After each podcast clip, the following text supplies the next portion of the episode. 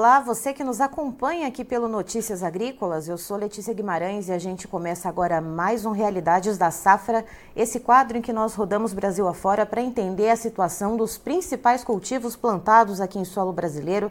E a gente vai diretamente para Minas Gerais. Vamos conversar com o Tiago Machado, que é produtor rural em Guardamor. Vamos entender um pouquinho como é que está o desenvolvimento da safra de soja por lá, que está bastante escalonado. Tiago, seja muito bem-vindo. Bom dia, Letícia, tudo bem? Bom dia a todos os ouvintes. Tiago, me diga uma coisa, como é que foi uh, a finalização do trabalho de plantio por aí? Teve muito atraso? Plantio aqui ficou muito manchado. Iniciamos plantio aqui dia 15 de outubro, plantamos uns 10, 15% da área, paramos de novo, voltamos dia 5 de, de novembro, fizemos mais algum plantio e muito sol, não tivemos dificuldade de continuar com o plantio, paramos de novo, plantio muito manchado. Teve plantio aqui no outubro, novembro, dezembro e muitos produtores finalizou início de janeiro ainda. Certo. E com esse escalonamento, uh, a previsão do começo da colheita deve ser para quando, então, Tiago?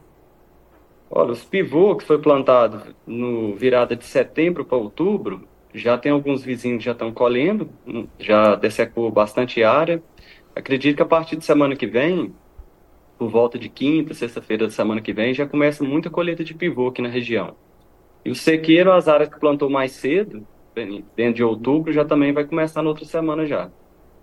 E Tiago, é, olhando para essas duas situações diferentes, né? Vamos falar então primeiro então das áreas de pivô, uh, que você falou que estão tá mais adiantadas, que devem começar a colher. Como é que está a situação dessa soja? Como é que foi o desenvolvimento da soja irrigada aí em Guardamor? No início sofreu muito com calor, né? Mas conseguimos irrigar ainda, faltou água, temperatura altíssima, passando os 44 graus, 45 graus. Muita pressão de, de, de pragas, né? Lagarta, mosca branca. Tivemos muita dificuldade. Mas a soja, sim, ela desenvolveu bem no pivô ainda. Uhum. Teve uns pivô que que mais novas, pivô que tem menos água, estava mais complicado.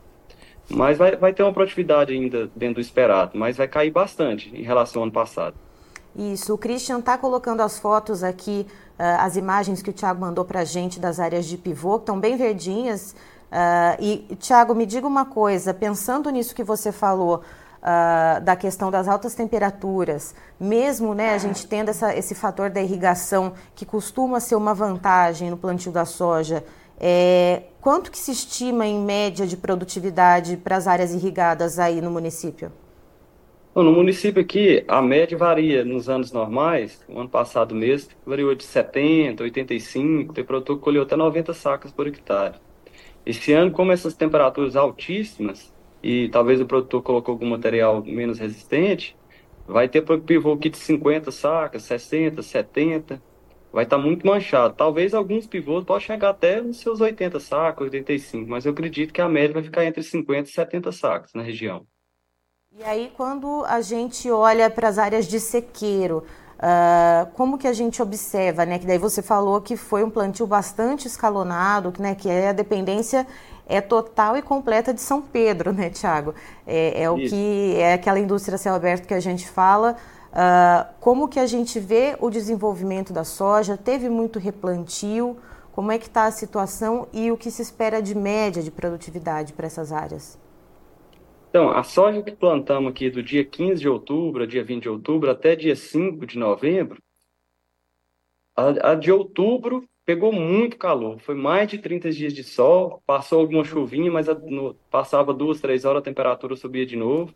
Essa soja do dia 15 de outubro, quem plantou nessa janela, está colhendo pouco, 20, 30 sacas por hectare. A da janela do, já do início de novembro, eu creio que pega entre 40 e 50 sacos, se tudo ocorrer bem. Essas primeiras, né? Uhum. Do segundo, de 15 de novembro para frente, ainda tem muita coisa para acontecer ainda, que atrasou por causa do calor, ficou muito manchada as lavouras, não desenvolveu, agora que está desenvolvendo. Então, é, essas, depois do dia 15 de novembro, tem, tem muita água para passar debaixo da ponte ainda, viu? É, a gente até está mostrando aqui uma das imagens que é a, a, a, as linhas, né, as ruas estão bem abertas ainda, né, Tiago, nessa soja que foi plantada mais tarde agora. Ela está bem no comecinho do desenvolvimento, né? Isso, a soja do dia 15 de novembro, ela pegou muita temperatura alta e ela não desenvolveu. Agora está começando a fechar a rua. E tem uma soja, uma foto que a gente mandou aí por último, foi um replantio. Uhum. Então tem muita soja de replantio, tem muita soja que o produtor aguardou para plantar no final de dezembro, porque não estava chovendo. Então essa não fechou a rua ainda. Essa, essa soja precisa de chuva. Janeiro, agora estamos fechando o mês, fevereiro e março ainda. Tem que chover bem em março. Aí talvez ainda precise de uma chuvinha em abril, né? Tem então chover fevereiro e março ainda inteiro para ela conseguir produzir bem, né? E levando em conta, então, toda essa situação, né, essa, essa situação bem manchada, como você disse, tanto para as áreas de pivô quanto para as áreas de sequeiro, de uma maneira geral, Tiago, uh, já dá para computar uma, um percentual de perda aí para o município nessa safra de soja? Dá sim, dá sim, a perda vai ser grande. O ano passado, a safra passada foi uma das maiores do município aqui de Guardamó. Foi entre 65 e 70 sacas em média no município. Colheu muita soja no município. Esse ano, eu acredito que a média assim, de sequeiro não passa de 50 sacos, 50, 55 no município. Mas eu acredito que muita área de 40 sacos por hectare aqui na região. A perda de 20 a 30% em relação à safra passada. É, certo. E, Tiago, outro ponto que você trouxe também, e que tem uma foto que eu já já vou pedir para o Christian colocar para a gente, uh, foi a questão dos ataques de mosca branca. O quanto essa questão uh, desses insetos pesou para essa perda? Então, o ataque mosca branca está assim, dando uma perda no mínimo de 10% só da mosca branca, por enquanto. Porque ela causa um dano na folha, ela não transmite o vírus para a soja, né? Mas ela dá uma, a gente costuma aqui falar de fumagina. Uhum. Ela vai raspando a folha e vai deteriorando a folha e a soja não desenvolve quando está um ataque grande. Então a perca assim, ela não dá peso de grão, a, a soja não tem ciclo ciclo, uma coisa bem complicada tá esse ataque de mosca branca. Eu nunca vi na história aqui em Guardamó, na região Guardamó, Paracatu, que a gente a gente trabalha aqui, uma condição tão forte de mosca branca igual tá tá nessa nesse mês agora de final de dezembro e, já, e esse final de janeiro agora. E tem havido dificuldade de manejo, questão de aplicação? O que está acontecendo para ficar fora de controle uh, essa questão dos ataques da mosca branca, Tiago? Primeiro, a temperatura alta, né? Facilita o desenvolvimento dela. Segundo, não está tendo muito produto no mercado. Os produtos específicos, que são os melhores para controle, controla ovo e ninfa, não está tendo no mercado. Você consegue comprar, você chega na revenda, compra um, um pouco, logo já acabou o produto. Aí você tem que partir para algum produto de contato, que vai matar só adulta, passa 4 a 5 dias, já está eclodindo de novo, volta a pressão de novo. Então está bem complicado. E aí isso acaba aumentando ainda mais o custo de produção para o produtor e a gente já sabe que o preço de venda da soja não está lá aquelas coisas, né, Tiago?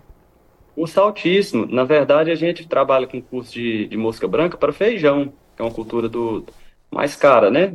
O, o saco de feijão. Tá pegando esse produto que usa no feijão, usando na soja. Então, ó, tem aplicação que chegou a 180 reais por hectare. Só para você ter uma ideia.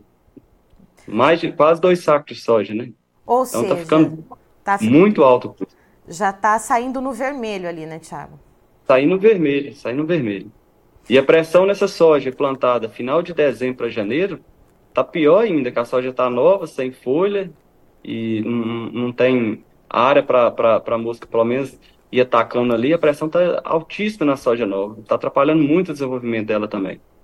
E aí, nessa, nessa conta né, que você fez para a gente, dessa perda, de uma maneira geral, para esse ciclo da soja, entre 20% a 30% por enquanto, o quanto esse fator da mosca branca pesa nesse percentual? Porque a gente fala bastante de clima, mas olhando para esses ataques bastante severos e essa dificuldade no controle da mosca branca, o quanto que pesa nesse percentual de perda, Thiago?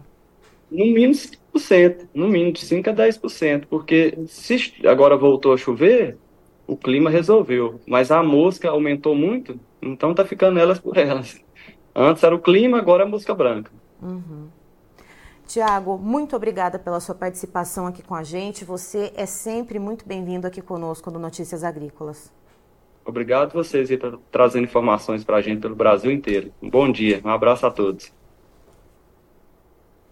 Tá aí, então, estivemos com o Tiago Machado, que é produtor rural em Guardamora, em Minas Gerais, nos trazendo as informações a respeito do desenvolvimento da safra de soja por lá.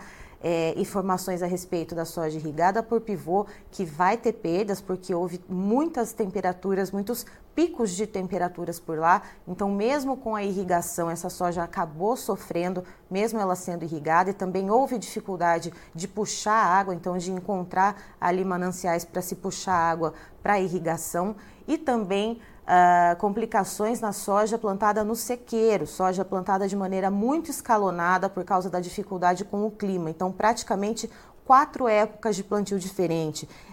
Uh, o Tiago ele pontua aqui para gente novembro, é, outubro, perdão, novembro, dezembro e a finalização do plantio agora em janeiro, fora os replantios. Então, muito manchado por enquanto. O Tiago estima ali uma perda de uma maneira em guarda-mor para essa safra de soja em torno de 20%. E, além da questão climática, coloca-se dentro desse balaio uh, uma informação que o Tiago trouxe para a gente, que é a questão dos ataques de mosca branca. Ele explicou que nunca viu nada igual, uma quantidade é, absurda de moscas brancas nas lavouras e um difícil controle. Segundo ele, não tem produto suficiente nas revendas, uh, uh, ou estão usando ali produtos que seriam usados para feijão, usando nas lavouras de soja, o custo de produção ficando mais alto e ali não consegue controlar de fato a população desses insetos. Então, cerca de 10% dessa perda que o Tiago estima já vai ali, então, na conta da mosca branca. Eu encerro por aqui, já já tem mais informações para você. Notícias agrícolas, informação agro-relevante e conectada.